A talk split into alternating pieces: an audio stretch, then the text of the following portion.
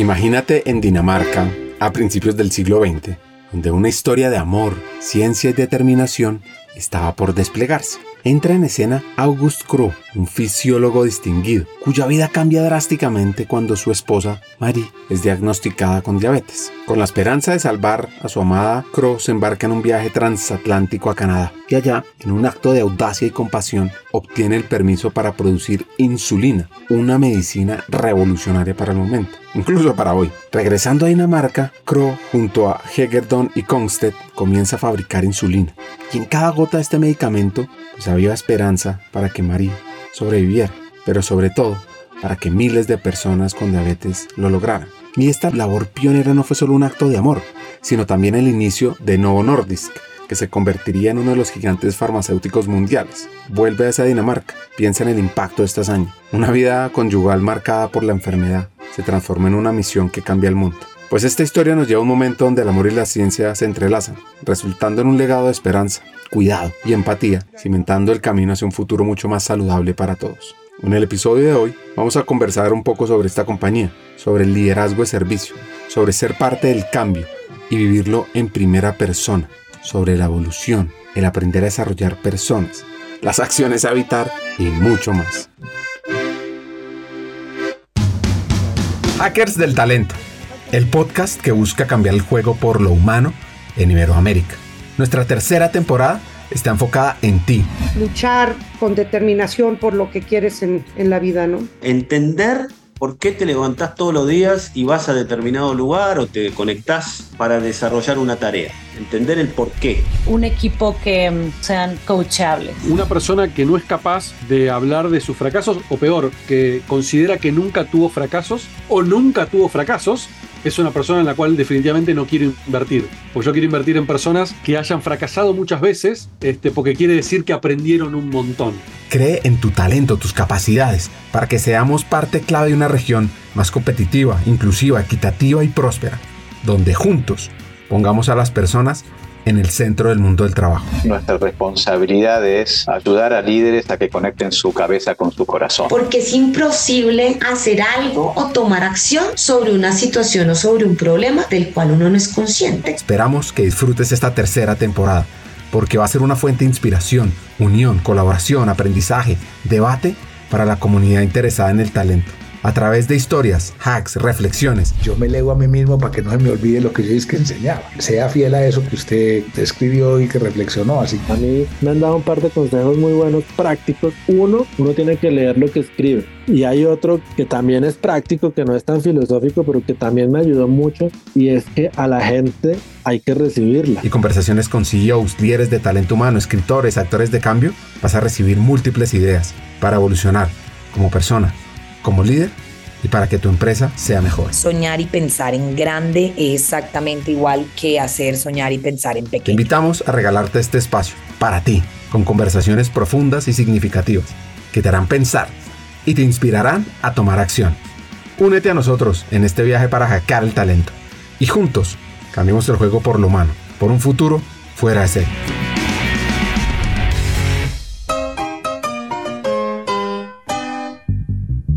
Nuestra invitada de hoy es una hacker barranquillera. Se llama Patricia Phil y es la General Manager para Colombia de Novo Nordisk que ya aprendimos un poquito de qué se trata al inicio del episodio. Sus padres son una mezcla de culturas y de talento.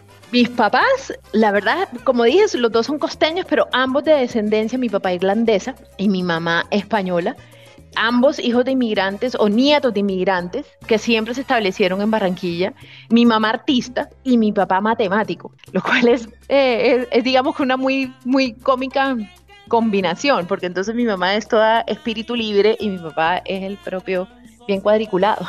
Y yo te diría que yo saqué de ambos, porque pues soy economista, pero he estudiado arte desde los 10 años, más o menos. El arte le encantaba desde joven. Yo creo que estoy, más ligada con el mundo del diseño. Entonces, con el mundo del diseño, pinté hasta que tuve como 20 años y de ahí me definí un poquito más con todo lo que es diseño, estructura de diseño. Y sí, tengo mis planes. Eh, empezar un curso que vi espectacular de Design Management en, eh, completamente en línea eh, el próximo año. A ver si ya lo organizo para empezarlo. Entonces sí, sigo conectada, es ese pedazo que me da como mucha energía, me permite ser muy creativa y para mí es como, sí, divertido. Cuando uno se mete en la psique humana, la responsabilidad de un hijo hacia las cargas de su familia es un tema que nos invita a una profunda introspección. Desde mi perspectiva analítica de principiante, pues este deber no es simplemente una obligación social, sino una oportunidad para el desarrollo individual, donde cada familia es un microcosmos de patrones, roles, dinámicas que moldean profundamente la personalidad y el inconsciente de sus miembros. Lo que pasa es que cuando uno asume las cargas familiares, se enfrenta a las expectativas externas y también a las sombras internas, a esos aspectos no reconocidos o rechazados de uno mismo que a menudo se reflejan en las relaciones familiares. Este proceso puede ser una puerta hacia el autoconocimiento y la transformación personal, donde el individuo aprende a equilibrar las responsabilidades externas con sus necesidades y aspiraciones internas. En últimas, llevar las cargas de la familia puede verse como un viaje heroico del alma, un camino hacia la comprensión de uno mismo y hacia la realización personal. No obstante, es crucial que este proceso esté guiado por la autorreflexión y una comprensión consciente de nuestras limitaciones y potencialidades, para no perderse en los patrones y expectativas heredadas, sino para encontrar nuestro propio camino único en la vida. Tengo unos momentos como muy lindos que compartí con mis hermanos. Más que de infancia eran como de, estaban como en la época de la universidad, que los tres estábamos estudiando solos aquí. Y, y, no es un momento específico, sino es esa sensación de cuando los tres nos levantamos a la misma hora para ir a la universidad y me acuerdo de estarlos, me acuerdo de estar zarandeando a mi hermano menor porque dejaba la alarma puesta por horas, horas y horas y toda la casa se levantaba menos él. Entonces, esos son como recuerdos súper lindos que tengo de esa época que me llenan de energía, que me, que, que sí, que me llenan como de amor. Y épocas y, y recuerdos así súper duros vienen increíblemente muy atados a, esos, a, esa misma época llena de felicidad, que es la época de la universidad. Como te conté, eh, la universidad fue un poco más difícil para nosotros en, en, términos de que estábamos solitos, pues los tres nos vinimos, decidimos estudiar acá, pero al decidir estudiar acá, eso fue una decisión también mucho de independizarnos, de cada uno hacerse responsable. Yo tenía que trabajar para poder, pues, digamos que poder estudiar acá y poderme mantener acá. Eso tenía que venir con trabajo. Y, asumir como esa responsabilidad muy temprano en el tiempo. Mi papá se había enfermado, se había enfermado y con esa enfermedad pues obviamente ya estábamos, pues uno, lo que uno dice, tienes que poner un granito extra porque eres tú eres tú.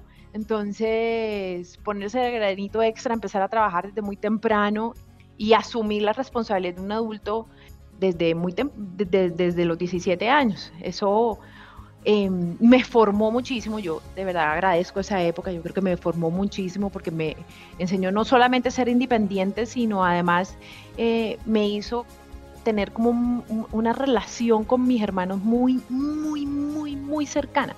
Eh, yo terminé mi universidad y eh, pues empecé a pagar la de mi hermano menor. Entonces se volvió como un hijito para mí.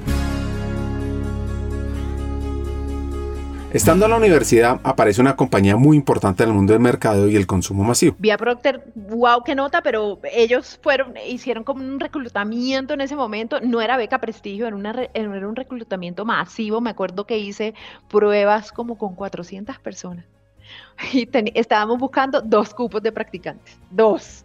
Y bueno, quedamos una niña que hoy es una de mis mejores amigas de Medellín y yo, se volvió una de mis mejores amigas. Y de ahí, pues fue solo una práctica, pero me enganché recién salí de la universidad a trabajar otra vez en Procter. Ahí fue como que me encaminé a lo que finalmente iba a hacer.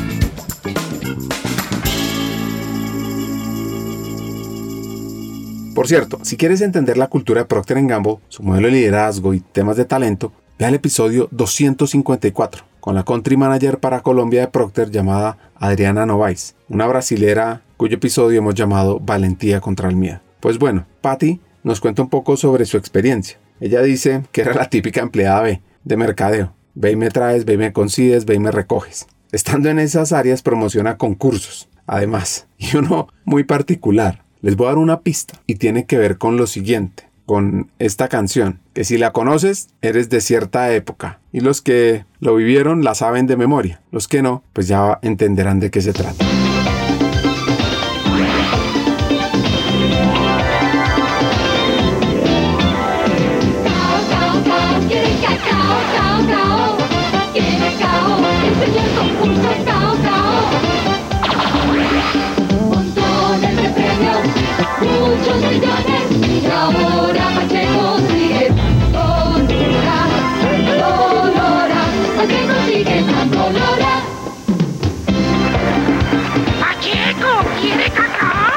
Por eso digo que nadie va a saber qué es eso, excepto si tienes un poquito más de 35. Me acuerdo que era un programa de concurso y lo que hacíamos que era en los breaks atábamos el concurso, como la manera de hacer quiere cacao, hacíamos unos concursos con las bolsas de Ariel. Entonces las bolsas de Ariel tenían unos, unos códigos escritos y hacíamos una, tipo, sí, un tipo bingo, tipo muy parecido como la estructura de Quiere Cacao, y todas, todas las personas que tuvieran ese código tenían que llamar a un teléfono. Me acuerdo es más, que la primer, el primer concurso, la llamada no entraba a los teléfonos. Yo estaba en el call center y yo me quería, no sé, tenía 19, 20 años. No sé, ahí fue donde empecé a, aprender a resolver problemas porque me acuerdo que las llamadas no entraban. Y así empezamos con, con ese concurso que, que hoy ah, no me acordaba de eso desde hace 20 años, pero ahora me da muchísima risa. Era todas las noches y bueno, la gente llamaba y ganaba. Si llamaba y la entrada llamaba y tenías el código, pues podías ganar X premios. Ya no me acuerdo ni qué eran, pero seguramente cosas de hogar. Cambió de empresa, se va a Kuala, que ella la llama su casa por los amigos que generó. Y esa primera experiencia le permitió ir fortaleciendo sus capacidades. En Koala empecé manejando mm, eh, refrescos. Ahí duré varios años, varios años, dos, tres años en refrescos y después me fui con, con el que iba a ser el gerente general de Ecuador y fuimos a abrir operación a Ecuador. Esos fueron mis, mis últimos dos años en Koala, fueron abriendo operaciones en Ecuador, lanzando frutiño, caldo doña gallina, y Bonais en Ecuador. Entonces fue mi primera experiencia internacional además. Eh, yo no había salido nunca del país sino fuera de vacaciones. Y fue una, no solamente una bonita experiencia porque te cuento que lo primero que nosotros hicimos fue sentarnos en cajas, no había ni sillas cuando nosotros llegamos, no, eh, estaban armando las oficinas en la bodega donde guardábamos los productos, entonces nos sentábamos en todo hechizo eh, contratando gente, mm, entendiendo el mercado eh, y un poco como seteando la estrategia de cómo íbamos a hacer la entrada de los productos. El primero que sacamos fue Bonais, que fue un éxito rotundo desde el inicio. Y yo me acuerdo que mientras tanto íbamos, íbamos estudiando cómo lanzar Doña Gallina.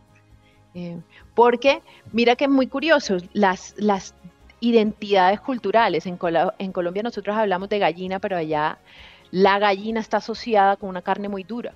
Entonces tocaba cambiar el concepto de, de dónde salía el caldo, porque si no la gente no le parecía rico. Entonces entendiendo como esas, esas cosas, esas pequeñas cosas, esa diferencia ya cuando vas a vender un producto, estaba encargada de mercadeo y de investigación de mercados. Y fue fantástico porque en esos dos años no solo alcanzamos a lanzar Bonais después Doña Gallina, sino que empezó la construcción de la planta, que hoy está en Ecuador.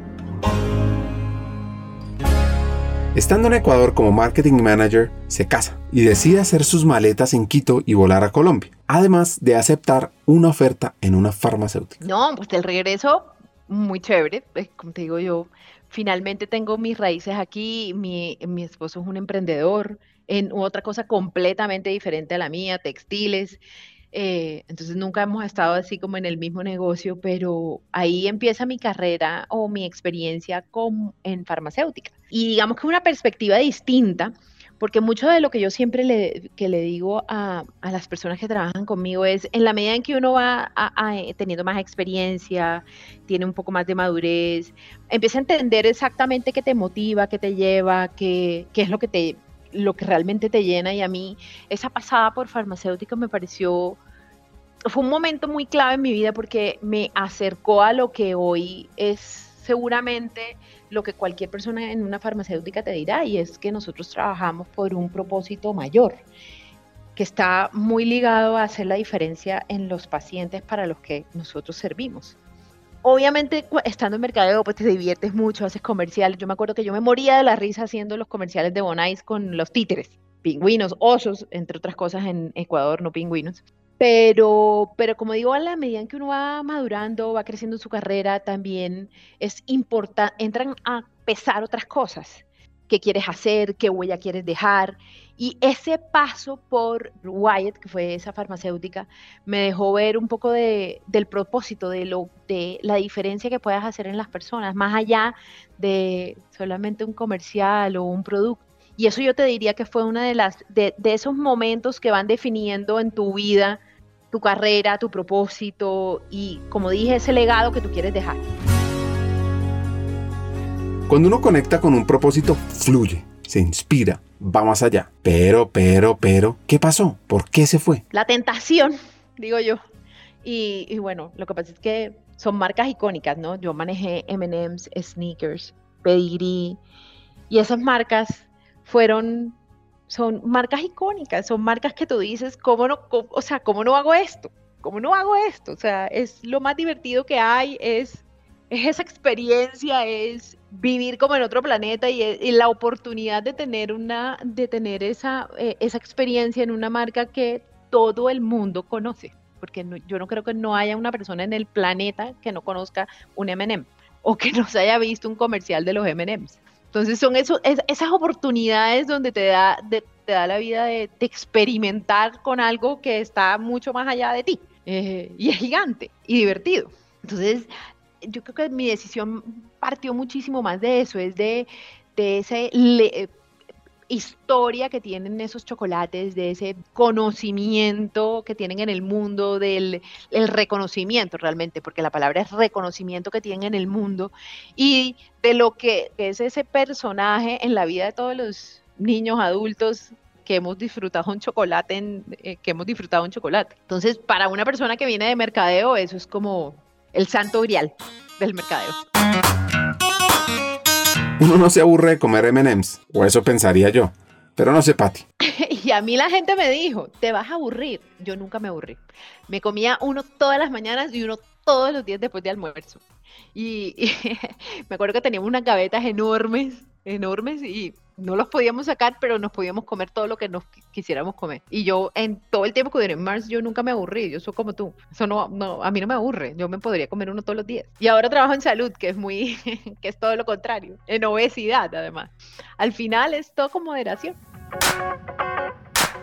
Quiero que nos metamos en un tema crítico para el bienestar, que tiene que ver con el consumo de azúcar. Y eso es de las cosas que además yo admiro mucho, que admiro todavía muchísimo de Mars. Desde ese año, que yo te estoy hablando del 2000, más o menos 9, 8 que yo trabajaba, trabajaba allá, yo lideraba una iniciativa en Mars que era el consumo responsable. Mars desde más del 2005 no hace publicidad para niños, por ejemplo, porque al final no se trata de que tú no puedas disfrutar un poco de azúcar. Se trata de que tengas, de, de que nada se haga en una exageración, de que te mantengas hábitos saludables, de que lo combines con deporte, de que si te vas a comer un chocolate, te comas un, poquito de chocolate, no un kilo de chocolate. Entonces, uno puede disfrutar y hoy, hoy, hoy yo te diría lo mismo, hoy trabajamos en obesidad y normalmente lo que hablamos con un nutricionista, con los médicos es, no se trata de privación, no te tienes que privar, lo que tienes es que hacerlo con moderación. Por supuesto, si tienes una enfermedad de base, eso cambia, si tienes una diabetes, eso tiene que cambiar, pero, pero yo creo que el lenguaje general para la población es más de moderación que de mm, privación. Y lo, que, lo importante en lo que tú dijiste es la responsabilidad que tenemos todas las compañías en hacer que ese mensaje llegue. Entonces, por eso te digo que muy orgullosamente te puedo decir que Mars desde muy temprano ya trabajaba en no hacer publicidad en niños, en hacer sus chocolates más pequeños. Yo de pronto tú no te acuerdas, pero en nuestra niñez existía un chocolate que se llamaba el King Size y era una cosa enorme del tamaño de un brazo. Mientras yo trabajaba ya me acuerdo que desde la planta se hizo un proyecto para dividir ese chocolate y no volver a ser king size, que es responsabilidad corporativa. Ya sabes que si tú no, si no tienes esa responsabilidad, pues no, no ayudas a la población. Y el king size hoy en día no existe. Existe un, unos chocolates que están pegados, pero la máxima porción creo que son 200 gramos. Casi que del 2005 se empezó a trabajar en, en esos proyectos, entendiendo para dónde va el mundo. Nosotros todos entendemos que hoy las enfermedades crónicas no transmisibles, que son esas, son la diabetes, la obesidad, pues afectan, la obesidad afecta más de la mitad de la población del mundo, entonces, obesidad, digo, sobrepeso, afecta más de la mitad de la población del peso, entonces, del mundo, entonces nosotros tenemos una, una, una, todas las compañías tenemos una responsabilidad corporativa en lo que hacemos y en el legado que queremos dejar. Y a mí eso me ha parecido muy importante a lo largo de mi carrera, estar en una compañía que comparta esos valores. Yo no podría estar en un lugar que no lo, que no lo haga, porque no, yo te digo, yo no podría dormir. Yo tengo que saber que lo que la compañía hace, yo lo comparto. Yo lo comparto y será algo que yo pueda replicar, que yo no me sentiría mal dándoselo a mi hijo. Porque si hay algo muy importante que yo creo que cuando uno es líder es, uno tiene que vivir por el ejemplo y uno no puede tener una doble moral. Tienes que estar donde, eh, en una compañía que comparte esos valores que tú Regresa al mundo farmacéutico por Andrés, desde donde lleva ya más de 14 años. Porque el, esto llegó por, un, por una persona que se llama Andrés. Andrés había sido el CFO de Wyatt, la primera farmacéutica en la que trabajé, que era de consumo. Y él se había movido a Abbott, lo que era Abbott en ese momento, que después se volvió Avi. Y él fue el que me trajo, me llamó yo, y me dijo, yo creo que tú aquí puedes hacer algo diferente, estamos buscando gente diferente. Eh, gente que no venga de farma, que venga de otro mercado, que aporte ideas diferentes. Y así es como termino por una persona. Y la verdad es que es, fue como un poquito un salto, un salto al vacío en, en medio de todo, porque si era un, un mundo todo diferente para mí, y aunque yo ya había ah, trabajado en White, que era un poco de consumo, esto ya eran productos de prescripción y lo que aquí llamamos, sí, productos que hoy en día solo puede recetar un médico y solamente te lo dan si estás en un hospital. Entonces, o en un, ni siquiera en un consultorio, o, te lo entrega una EPS, mejor dicho. Entonces, ya es trabajar con enfermedades de mucho más impacto. Y como te dije, era, yo creo que ahí el, eh, eh, eh, la vida te va poniendo esos pasos que sabe que son para ti, que te pone esas oportunidades donde tú dices, este es el lugar donde yo definitivamente me siento que no solo comparto los valores, sino que además tengo un propósito mucho más fuerte que yo misma. Y entonces así es que llego a, a por una persona que se atrevió a creer que alguien diferente podía hacer una diferencia. Y yo que me atreví a tomar un paso como en lo no conocido, a, quitar, a, a salir de mi zona de confort para probar algo completamente diferente. Llegó un momento complejo a enfrentar. Pasó de ser promotora de soluciones médicas a paciente. Ya obviamente se volvió mi zona de confort farmacéuticos. Ya yo llevo 14 años trabajando en farmacéuticos, duré 11 años en AVI y hoy pues eh, hago parte del mundo Novo Nordisk. Pero ha sido, ha sido, Ricardo, yo te diría que la pasión de mi vida. Y, en eso te cuento un poquito, o sea, entro pensando obviamente en el propósito de los otros pacientes, pero a lo largo de estar en, e, en farmacéuticas, yo misma me volví paciente. A mí en el 2017 me diagnostican cáncer. Y es diferente, pues porque tú puedes tener un propósito, sabes que tú tienes, tú tienes, sabes que tú tienes, eh, que haces una diferencia en la vida de los pacientes, pues obviamente trabajas todos los días para que el sistema le garantice acceso a los pacientes, pero es diferente cuando tú lo dices, lo haces, pero además cuando tienes que experimentarlo tú mismo o con alguien de tu familia. En ese momento, y muy pocas personas lo saben, a mí me diagnosticaron y a mi hermano lo diagnosticaron un mes y medio después de mí. Y los dos tuvimos que pasar un proceso de pacientes, de volvernos pacientes, cuidadores, con obviamente un resultado muy positivo para mí, pero en, en el tiempo perdimos a mi hermano menor, a una leucemia. Entonces, eso, yo creo que eso, el propósito y esa experiencia particularmente en mi vida me han llenado de no solamente propósito, de, sino de inspiración y de energía para trabajar todos los días para ver cómo yo puedo hacer eso diferente, cómo, cómo de verdad puedo hacer, así sea los pacientes que impacto desde Novo Nordisk, exitosos, tener una historia que, que de, de vida normal, ojalá recuperación completa, muchas veces no lo es, pero saber que haces parte de ese camino donde cambias una vida. donde tienes la posibilidad de cambiar una vida. Muy admirable dedicarle ese propósito para que nosotros podamos tener una mejor vida, como dice Patti, y así cambiar una vida tras otra. Totalmente, y lo entiende, o sea, es como que lo entiendes desde, su, desde la raíz.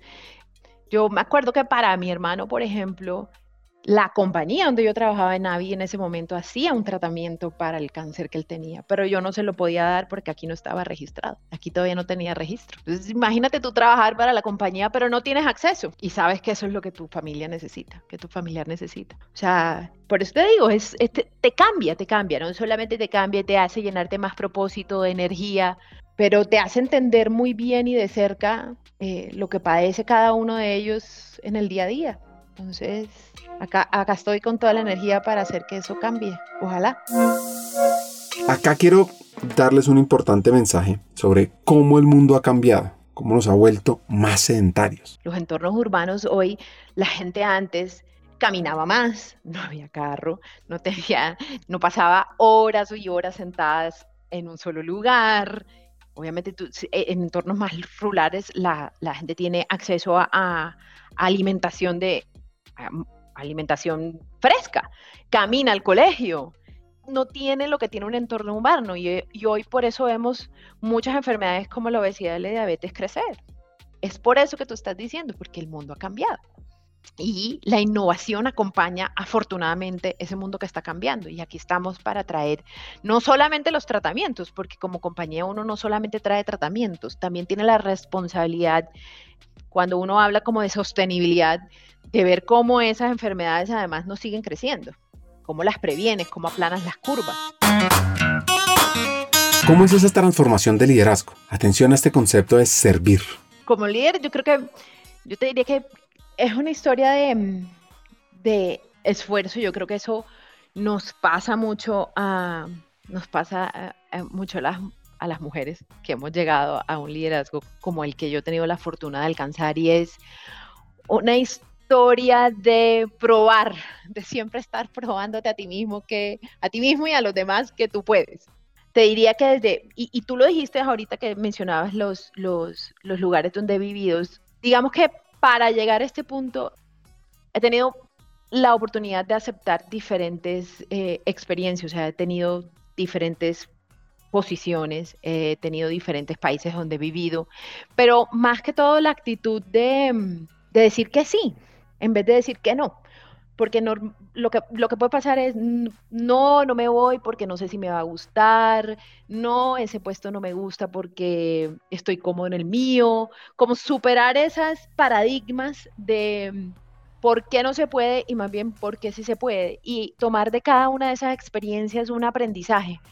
Cada una te va a dar algo diferente si es una cultura diferente, si es manejar gente, me han dado, o sea, si es manejar gente, si ha sido manejar una compañía colombiana, trabajar en una multinacional. Entonces todo eso va sumando a, ese, como a esa, a esa maletica de experiencias que te van dando el camino de, del tipo de liderazgo que quieres construir. El mío siempre ha sido lo que yo llamo el liderazgo de servicio, que es el liderazgo al servicio de otros. Y si lo notas, el, eje, tal vez el eje que ha movido mi carrera ha sido la gente, poder tener un impacto no solamente en los pacientes, pero en las personas con las que tú trabajas. Y yo te diría que eso es lo que siempre me ha motivado. Y eso, pues, tal vez no lo dije cuando hablé de mi mamá, pero es, un, es, es, algo que le heredé a mi mamá que siempre estaba al servicio de todas las personas. Y para mí ha sido ese como el eje que me mueve y es poder darle las herramientas a las personas para que hagan su mejor trabajo. Eso es como yo lo definiría. Y a lo largo de mi carrera ha sido eso, ha sido tomar esas experiencias que me han permitido llenar esa maletica de, como dije, de, herramientas para poderlo hacer. Y yo creo que el otro tema es diversidad, digo, como mujer y hace veintipico años cuando empecé, todavía el tema de diversidad no era muy o sea, no se hablaba. Entonces, uno siempre estaba un poquito tratando de compensar el doble estándar que tenían para uno. Yo me acuerdo una vez que traté de hacer un proceso y me dijeron, estamos preocupados y queremos saber cómo te sientes en un entorno como esto porque nos da miedo que te pongas a llorar. porque están asumiendo que yo me voy a poner a llorar. ¿Yo acaso me he puesto a llorar? Y si me pusiera a llorar, ¿qué tendría de malo? Como siempre esforzándote un poquito más y un poquito más y un poquito más para superar esos paradigmas que sí existían mucho más de lo que existen ahora, pero que aún existen, de que una mujer no podía liderar, por ejemplo, un equipo de ventas pero sí, sí puede. Y tomar la experiencia, decir, sí, me voy a ir a Ecuador y allá voy a ir a manejar a todos los que venden Bonais. Pues sí, ¿por qué? Sí, sí, sí puedo. Y esto me va a dar una experiencia y esto me va a dar un conocimiento y, y así se hará. Y como dije, todo esto es lo que me ha hecho estar muy clara que yo quiero ser un habilitador para que las personas puedan hacerlo. Ese, ese te diría que es como, como empiezo en liderazgo, la carrera que he tenido eh, ha sido eso y hoy, y hoy yo me defino como eso, como un líder de servicio.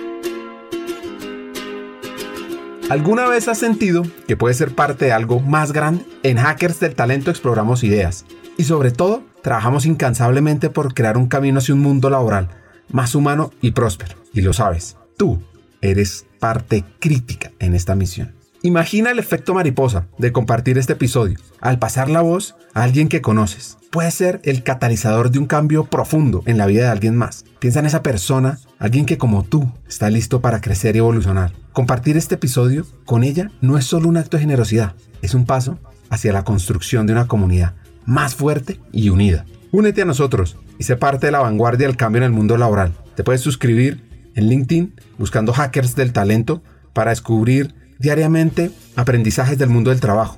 Además, si ingresas a nuestra página web hackersdeltalento.com, te esperará nuestro newsletter Cartas al Talento, lleno de hacks y reflexiones semanales. Y recuerda, cada pequeña acción cuenta. Al unirte a nosotros, más que escuchar un podcast, estás activando un movimiento. Estás formando parte de una transformación global.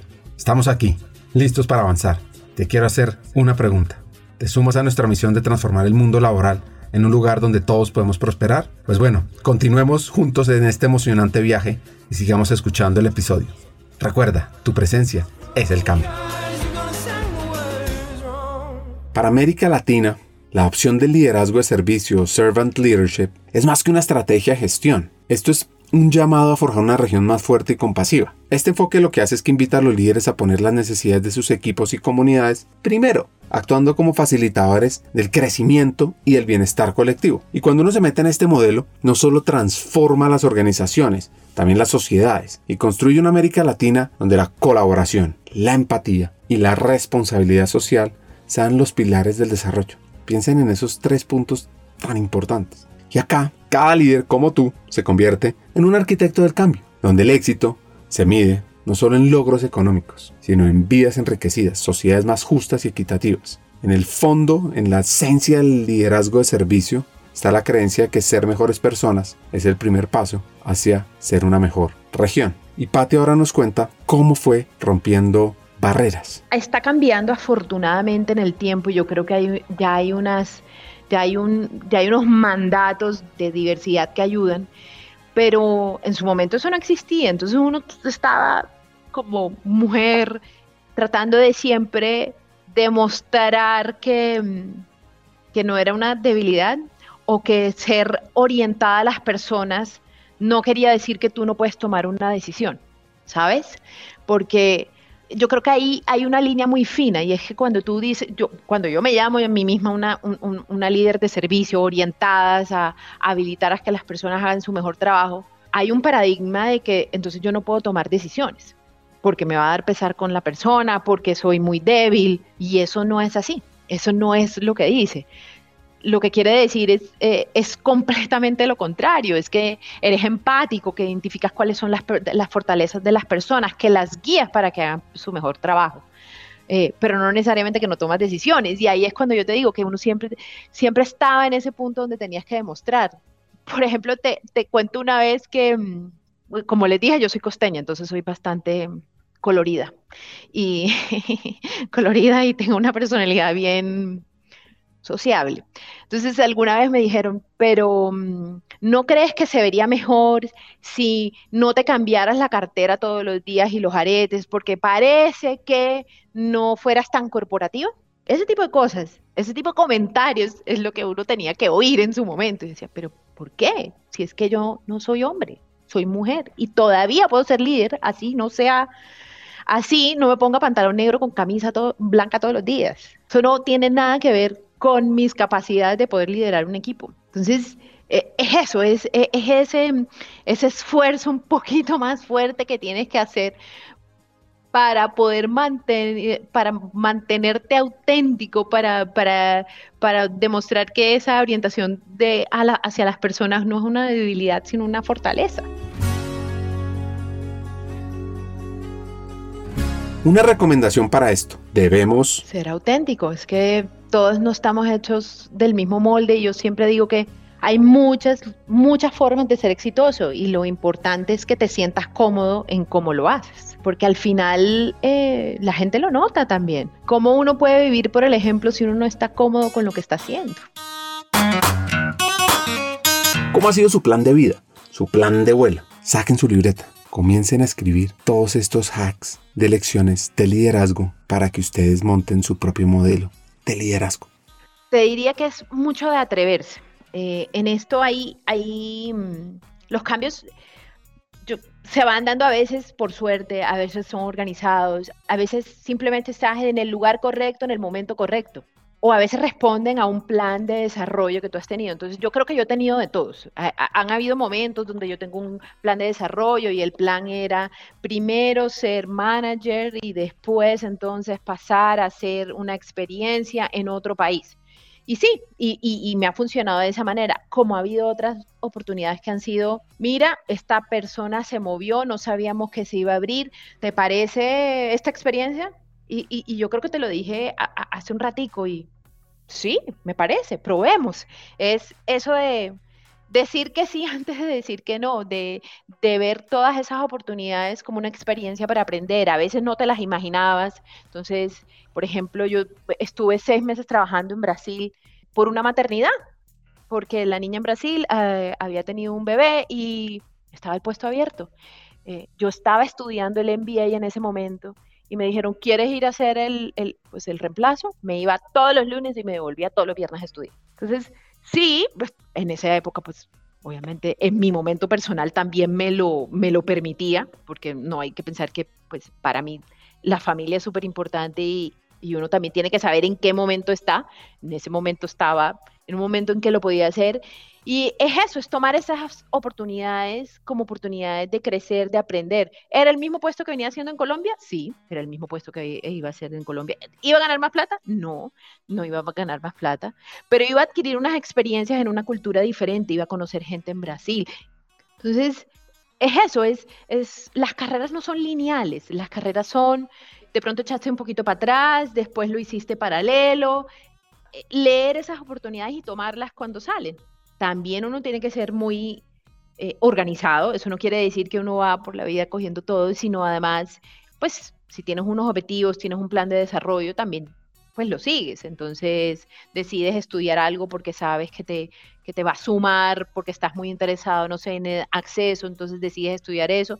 Sí, seguir tu plan de desarrollo y aprovechar cada oportunidad que te den. Eso, eso ha sido como mi filosofía en este, en este punto con mi carrera.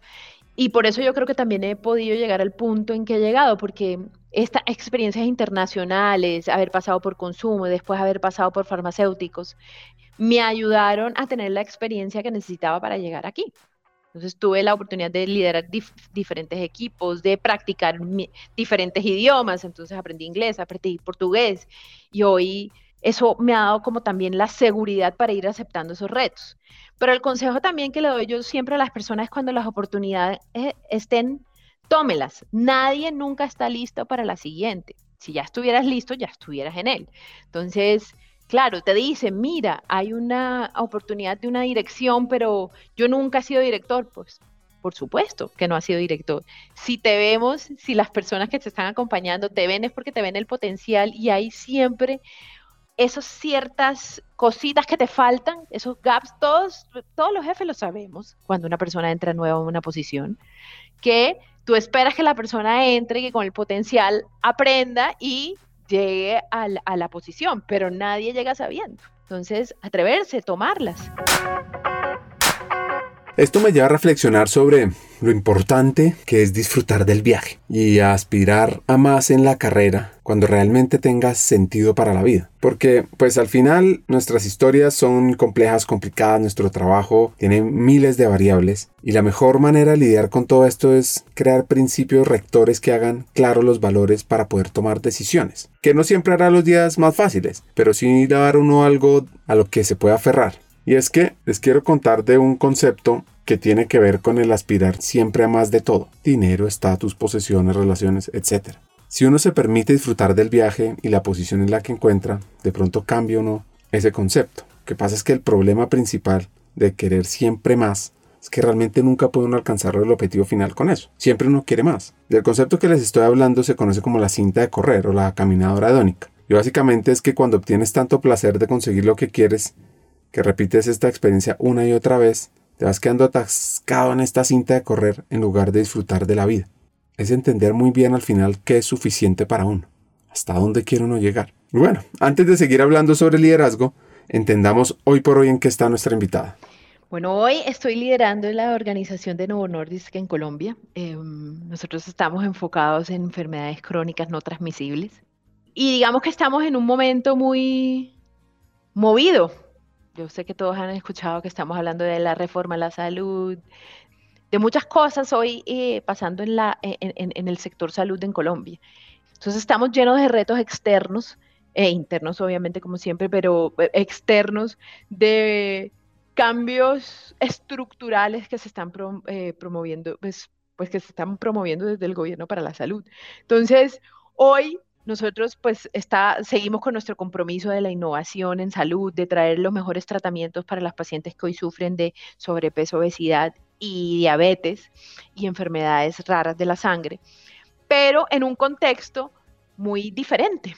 Entonces, ¿en qué, en qué estoy? Hoy estoy liderando una organización en medio de muchísima incertidumbre. Digamos que hoy lo que más nos ocupa es poder ser un aliado de de todos los, de todos los que trabajamos en el sistema de salud para que terminemos con, con un modelo que sea el que siga defendiendo que los pacientes reciban lo mejor que puedan recibir en, en, salud, que haya continuidad en sus tratamientos y a la vez internamente manejando lo que eso, lo que eso implica, que es muchísima ambigüedad, muchísima incertidumbre, no sabemos cómo va a quedar, no sabemos cuándo va a quedar. Entonces, es ese reto que además es un reto que cada vez se vuelve más común. Yo creo que nosotros tenemos que desarrollar esa, eh, lo que llamamos ese capability, ese, esa cualidad o eso que necesitamos todos, que hoy vivimos en un mundo que es mucho más incierto y que los cambios ya no son cada 5 o 10 años, sino que nos vemos enfrentados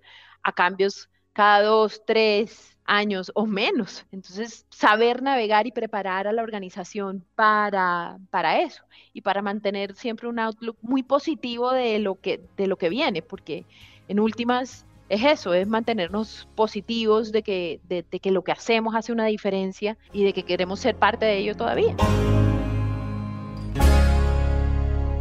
Cuando uno conversa con diferentes CEOs, con pensadores, con, con líderes, pues es muy interesante saber que no todos vienen con un molde de su liderazgo. Cada uno lo va moldeando, lo va ajustando. Y ahora Patty nos cuenta cómo fue creando el suyo. Te voy a decir que me lo estrellé. Yo, creo que uno va construyendo en el tiempo, uno va, uno va pues tomando ciertos rasgos, entiendes qué es lo que te apasiona para mí.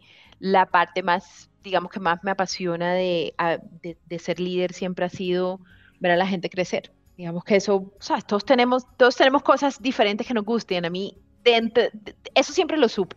Yo me gasto mucho de mi tiempo entendiendo cuáles eh, los intereses de las personas de mi equipo, qué los mueve, qué no, y habilitando como esos, ese camino. Una de las cosas que más me fastidian en la vida mm, es que me controlen.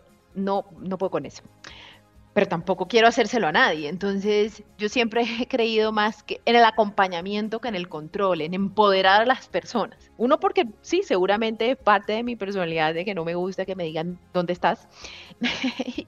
y, eso lo aplico en muchas de, las partes de mi vida, que es la confianza, trabajar empoderando a las personas, confiando primero en ellas. Entonces, esa, esa ha sido como la línea en la que me fui desarrollando como líder y hace unos dos años y medio me encontré con un libro que se llama El caso para un liderazgo de servicio, de Kent Keith. Y la verdad, cuando lo leí dije, esto es, me describe perfectamente, describe lo que me apasiona y fue como, sí, como una manera de seguirlo trabajando a lo largo del tiempo y de ver cómo eso se volvía no solamente en estas cosas que ya estaba haciendo, sino cómo podía aplicarlo no solamente a la gente que me reporta, sino a la organización. Cómo hacíamos que eso bajara, bajara las, a las, a las otras a las otras capas de la organización. Y todo eso además hace mucho sentido con, lo que nos están eh, con lo que son los pilares estratégicos de esta compañía, que es em, empoderamiento, personas sobre procesos. Todos esos son los básicos de Novo Nordisk y hacen todo el sentido con, con el liderazgo de servicio. Entonces, ya no solamente cómo lidero yo, sino cómo hago que eso baje a la organización. No es solo cómo se desarrolla la persona, sino toda la organización. ¿Cómo te puedo ayudar? Sí, no tengo la respuesta. Y, y hay, hay varias cositas que se derivan de eso y es no solamente las desarrollas personas, porque obviamente cuando tú cuando tú dices, yo bajo esto a la organización, tienes personas en la organización mucho más empoderadas, que son capaces de tomar decisiones. Pero eso que implica que la organización es un poco más ágil, porque no tiene que subir a tres personas para tomar una decisión. ¿Qué implica por otro lado? Que las personas, por ejemplo, que están en el campo, que viven en el día a día, no la gente que está en la oficina, son capaces de tomar una decisión. ¿Y saben qué? Tienen más información que tú. Porque yo sentada en este escritorio no tengo toda la información que tiene mi fuerza de ventas. No la tengo, no tengo acceso, no lo veo todos los días. Pero ellos sí, ellos sí, ellos tienen esa cercanía con el día a día, con el médico. Entonces pueden tomar decisiones seguramente que serán mucho más acertadas que las que yo pudiera tomar desde acá. Entonces, no solamente cómo se desarrolla la persona a la que le das el empoderamiento, es cómo se desarrolla toda la organización. Pero eso es súper difícil de alcanzar, porque todo eso suena muy bonito, pero hay mucho esfuerzo detrás, y hay mucho esfuerzo detrás porque da miedo. Da miedo, da miedo, por ejemplo, a veces es mucho más fácil que tu jefe tome la decisión y tú no la tomes porque no, no asumes la responsabilidad. Eso viene con otras cosas y es cada vez que tú tomas una decisión el responsable eres tú, no tu jefe, ni el otro, eres tú. Entonces viene con la valentía de poder tomar esas decisiones. Tiene mucho de soltar tu ego. Y, yo siempre les digo esto y es cuando uno empodera a las personas, cuando uno apela a la inteligencia colectiva, como líder tienes que dejar ir muchas cosas y, a veces ni la misma cultura está lista para hacerlo. Y te, y te doy un ejemplo. Por ejemplo, hay veces en que probablemente no es la idea que yo hubiera escogido. Hay otra.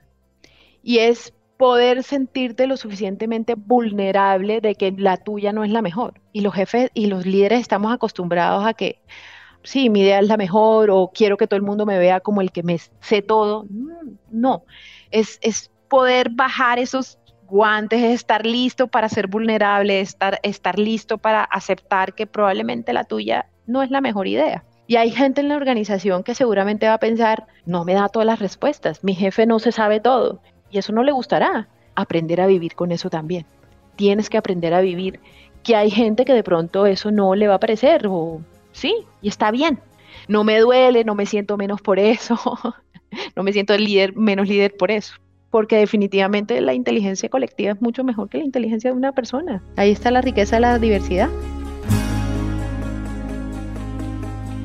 ¿Qué pasa cuando no estás de acuerdo o lo ves de una manera diferente a lo que el grupo empoderado quiere hacer? Te digo que hay veces en que me he sentido tan incómoda en unas discusiones, pero así, o sea, y me pasa, todavía me pasa con mucha frecuencia que yo digo, Ay, voy a respirar, voy a respirar, me voy a quedar callada, porque si el grupo, que somos 13 hoy, digo, los, los, mis reportes directos, piensa que esto es mejor y yo estoy, a veces me pasa que estoy casada con una idea y digo, pero no puede ser. y empiezan esas discusiones difíciles, uno dice, estoy incómodo. Y me incomoda, o sea, me, me, me incomodo. Digo, e, es esa sensación de que tú no eres la que estás liderando la conversación, pero a la vez, qué bueno que tú no estés liderando la conversación. Eso quiere decir que la gente que está en tu equipo es capaz, o sea, que no te necesitan. La sensación es muy incómoda, pero es una victoria, pero la sensación sigue siendo incómoda porque de verdad no te necesitaron para esa discusión. Entonces uno sí empieza a preguntarse siempre, uno, ajá, o sea, uno es humano, ok, pudieron hacer esto sin mí, qué bueno que pudieron hacer eso sin ti. ¿Cómo lo ven ustedes? ¿Cómo se imaginan en esta posición? En ese dilema entre no estar en la toma de decisiones y por el otro lado ver que su equipo evoluciona, se tropieza, crece. Exactamente. Y por eso te digo, es incómodo. A veces, o sea, uno es humano. Tú sabes que es entrar a una discusión y decir, no me necesitaron para nada. Pues sí, no está, a veces no se siente tan rico, pero a la vez, sí. Tiene que ser al final del día algo que te llene muchísimo.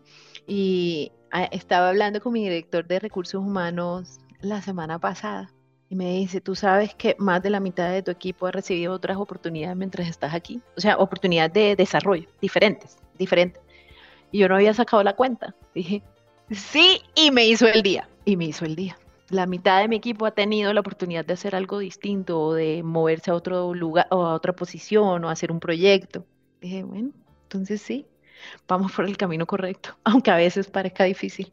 Claro, y ya, y ya después tú puedes ver ya lo, el impacto, no solamente el desarrollo, entonces tú ves engagement de la compañía, que ahora no encuentro la palabra en español, qué pena, que ¿En cuánto estás? Nosotros tenemos hoy.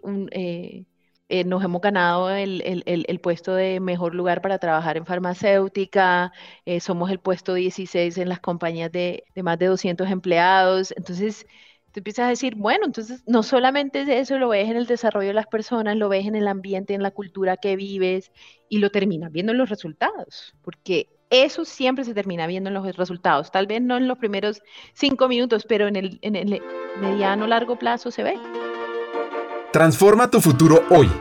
¿Estás lista? ¿Estás listo para ser esa persona líder que refine talento humano en tu organización?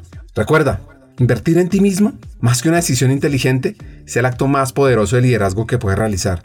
Y nuestra academia, Hackers del Talento Latam, más que un programa de formación, es una inversión en tu potencial ilimitado una puerta a convertirte en visionaria, en estratega, capaz de impulsar el cambio, la innovación y adquirir las nuevas herramientas para transformarnos en este mundo tan tecnológico y tan humano. Te voy a dar cuatro razones para que apliques cuanto antes a la Academia Hackers del Talento Latam. 1. Formación de vanguardia. Aprende los mejores, porque es que nuestros profesores son vicepresidentes de talento, CEOs de renombre en América Latina, listos para compartir su experiencia y conocimiento y transformarse juntos contigo. 2. Conéctate con una comunidad de élite. Al unirte, te integrarás a una red de profesionales con ambición, con sueños, que enriquecen tu camino profesional y personal, con una gran experiencia laboral, que además probablemente se convertirán en buenos amigos tuyos. 3. Contenido revolucionario y actualizado. Nuestro currículo abarca temas clave para tu futuro, desde estrategia, antropotec, mindset para hackear el talento, liderazgo, impacto, influencia, conocimiento del negocio, analítica de personas, inteligencia artificial. Mejor dicho, te vamos a dar herramientas para que te posiciones y estés a la vanguardia en tu área, en people, en gestión de lo humano. Y por último, la experiencia educativa es de alto impacto. Nuestro enfoque innovador combina teoría y práctica, retos de transformación, coaching entre pares, acceso a cientos de contenidos asincrónicos y mucho más. Y al final, lo que estamos haciendo es garantizar un aprendizaje dinámico y profundo. Entonces, ahora, sí, ahora es tu oportunidad para ser ese líder que guiará tu transformación en talento humano. Aplica a la corte número 5 de nuestra Academia Hackers del Talento Latam. Es muy fácil. Ve a hackersdeltalento.com y ahí encontrarás toda la información para que te atrevas a hacer el cambio, a ser ese líder excepcional que el mundo necesita. El futuro del talento te espera. comienza con la decisión de ser más, de impactar más. Invierte en ti y ser el líder del mañana.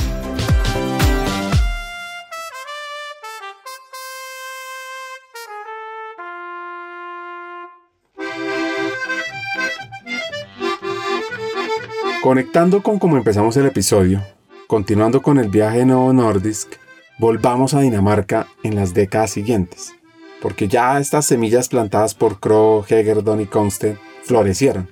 Y es que Nordisk Insulin Laboratorium y Novo Therapeutics Laboratorium, dos empresas nacidas del mismo sueño, crecían y prosperaban por separado. Cada una con sus propios avances competía por liderar el tratamiento de la diabetes. Ya en el 89, el destino quiso que estas dos compañías rivales se fusionaran y ahí crearon Novo Nordisk. Imagínense eso, la confluencia de ideas, talentos, visiones que esta unión trajo. Juntas avanzaron hacia nuevos horizontes creando tratamientos innovadores y expandiendo su impacto a nivel global. Y el viaje ahí estaba arrancando. Novo se convirtió en un pilar de esperanza y progreso, tratando diabetes, pero también otras enfermedades crónicas. Y es que cada nueva investigación, cada nuevo producto que se lanza, pues es un capítulo más en esta epopeya de ciencia y humanidad, forjando un legado duradero para generaciones futuras. Antes de acabar el episodio, qué mejor que cerrarlo con un par de consejos. El mejor que me han dado es la felicidad depende de ti. Y yo creo que en los momentos más negros, lo que he aprendido yo, eh, lo que sé, es que uno, uno en realidad puede sentir muchas cosas. Cuando te digo, en esos momentos en que uno dice, pareciera ser difícil, hay cosas que siempre te hacen feliz, porque el corazón es un músculo muy grande que puede sentir muchas cosas al mismo tiempo. Y a pesar de que estés triste con una, puedes ser feliz con muchas otras cosas. Entonces, eh, yo creo que ese ha sido el, más bonito, el que más y el que más he utilizado a lo largo de mi vida profesional y personal. Y es encuentras, eh, eh, depende de mí, no depende del otro, ni de un material, ni de nada. Depende de que yo pueda ver esas cosas lindas que tiene la vida. Y el que yo más doy, eh, que además está súper asociado a eso que yo mm, seguramente eh, se lo doy muchísimo a, a, las mujeres con las que trabajo. Y está relacionado con, con un poquito con lo que estamos hablando de, de, de, que nosotros a veces estamos ligadas a un doble estándar donde tenemos que comportarnos de cierta manera. Es normalmente le digo lo que yo más digo es dejen de tratar de controlar lo que no pueden controlar, porque llevar una vida uno de mirar al otro de amargura, pues no vale la pena. Eh, uno tiene que concentrarse en los comportamientos, en, en las cosas que realmente uno puede cambiar y no dejarse llevar por las que no están en tus manos, simplemente para que puedas disfrutar y concentrarte en lo que realmente importa. Patricia Field es una líder al servicio de los demás y una sociedad más sana, con más energía, que pueda dar su máximo potencial. Acá vienen mis tres hacks. 1. Aprender a servir a los demás para que sean mejores seres humanos y luego mejores profesionales. Eso llena el corazón y lo hace uno mejor persona y mejor líder. 2.